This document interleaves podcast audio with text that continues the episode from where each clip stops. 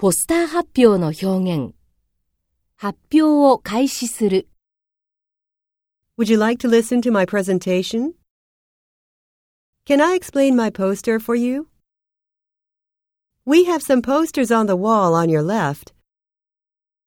I'm Yamamoto from the University of Iwaki.